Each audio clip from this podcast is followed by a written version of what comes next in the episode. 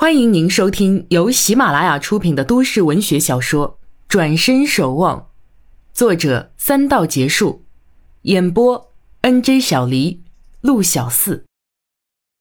第四十二集。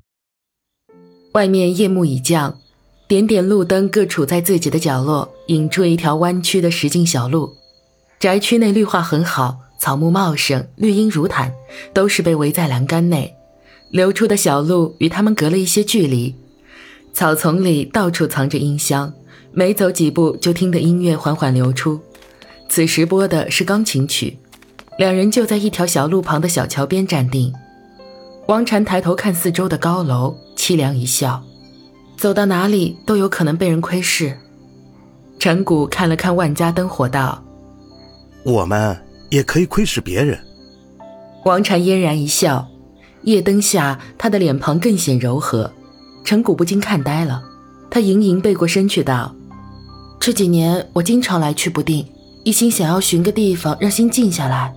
现在发觉这个地方时隐时现，把握不住。我就想，是不是太执着于自我了，以致不肯接受外来的一些东西？”我有句话，不知当说不当说。什么话？陈谷是想到刚才他闭关修炼之事，他觉得出他也有益于自己，可对他仍是把握不住。他似有意避开，他心有不宁。他想，既然他自知不肯接受外来的东西，又为什么不坦然面对呢？他鼓起了勇气道：“我想说，既然知道自己太过执着，为什么还要封闭自己，不去试着接受外来的感觉？或许……”这世上根本没有你要找的地方，或许，它不是现成的存在，而就是感觉。王禅转过身来，正面迎对着他，惊异道：“感觉？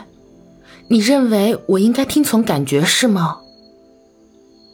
陈谷此时已渐渐向王禅传达出心意，也就不会隐藏什么，说话也直接了。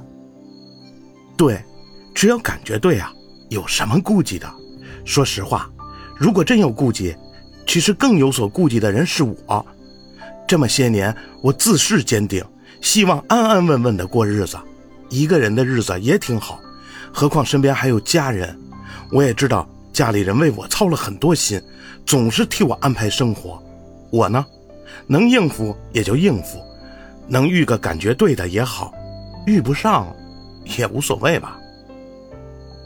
他娓娓说来。王禅始终安静的倾听，他看着他继续说道：“但这些都是外在的，主要的是我内心还有个想法，遇不上一个合适的是无所谓，但若遇上个感觉对的，我必会听自己的，相信自己的感觉，就算，嗯，就算，就算对方无意，你也会听从自己的感觉。”陈谷胸口一阵刺痛。凝视着他的眼睛，不明白他真正的心思，他却道破他心中所想，一笑：“ 你不要猜疑我，我没有其他意思。你说的很对，是要相信自己的感觉。不过我也有句话，不知当说不当说。”“当然可以。”说着走近了他，他如此情急，自己都吓了一跳。王禅却是一脸镇定，微微笑道。找到了一个感觉对的人，却因某种原因不得不在空等中度日。如果发生了这样的状况，恐怕你和你的家人都不能接受，放弃了才好。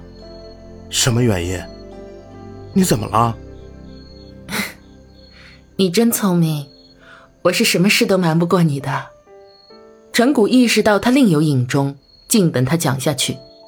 他望了望他的眼睛，旋即闪开道。我现在不明说，是因为连我自己都不知道事态会怎么发展。等过几天，你自然就会明白。到时候我会告诉你前因后果，你也别担心。我能独自解决，说明事情还没那么严重。说着，朝他笑笑。我明白你的心意，谢谢你。接下来的几天不让你见我，我是情非得已。过几天我爸不是要回来了吗？你就可以名正言顺的来我家了。陈谷一听，立刻释然，再也忍不住感情，紧紧抓住他的手。眼睛里似要辣出火来。他抖了抖身体，他这才发觉他的手十分冰凉，唇色也是苍白。他大喊，颤声道：“你不舒服吗？”“还好，有点累。回去吧，夜凉了。”他就这样任由他牵着自己的手，并肩漫步回去。屋内暖和很多，王禅泡杯药水，喝几口，即觉得全身暖热，对站在一边看着自己的陈谷道：“你把玫瑰酒带去吧，我怕抵制不住诱惑，影响修炼。如果修炼顺利，我自然向你讨回；如果不成功……”陈谷不忍心看到他的悲苦神态，心头一堆的郁闷直冲出来，竟向他喝道：“什么叫不成功？不就是休息吗？”休息好了，什么事不都可以做了？这点酒算什么？我再给你酿个十坛二十坛，让你喝不尽。王禅被他喝得心惊，愣愣地看着他。他听着这些话，心里不知有多舒畅。他何尝不想天天喝玫瑰酒，恨不得马上央求他真给他酿十坛二十坛。只是他自己身体状况突然恶化，容不得胡来。他宣称闭关修炼，却是陈谷所说的休息。无非是想尽量调节，但他还有一个目的，却不宜对陈谷提起。他想趁着这几天整理些物事和资料，因为他明白，若健康出现问题，很可能就是瞬间的事儿。若不早做准备，恐怕要白白浪费了多年的心血。或许情况不是那么糟，但有准备总是好的，也当做是对自己的考量。不是找到了感觉吗？看看沉浸于休息中时，还有没有这种感觉？陈谷大喝几句后，气也顺了。见他呆立不动，神情惘然，立时心软，走到他面前，柔声的道：“玫瑰酒我替你保管着，等哪天你想喝了，我马上送来。不要胡思乱想啊，好好睡几个大觉。如果觉得哪里不舒服了，就告诉我，去看看医生，别怕。”他这么柔声细语的一番话，把王禅说的大为感动，眼泪汪汪的望着他。他突然把持不住，环住他的肩，一把抱入怀中。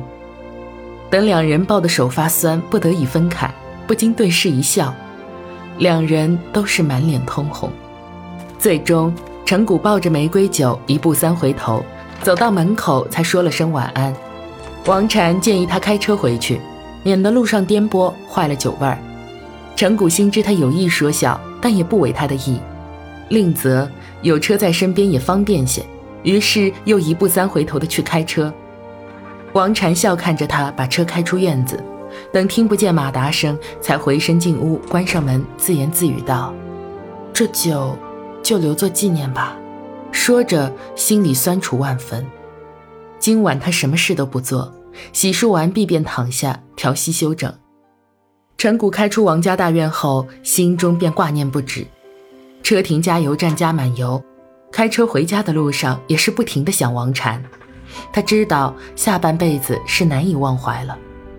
两人今天互相表明了心意，当是情投意合，约好过几天会再见。就算王禅为健康做最坏的打算，也是满心希望能好起来，与陈谷再续缘。至于陈谷，更是认定了王禅在心中的位置。虽说将有几天不能见到他，他却没有烦恼，因为等王董回来，他自然可以去王家见他。只不过这几日要煎熬几下相思之苦。两人都有尽早再见面的愿望，但事实总有不尽如人意的时候。他们二人的缘分竟从今晚起断了多年，这是此时的他们万万没有料到的。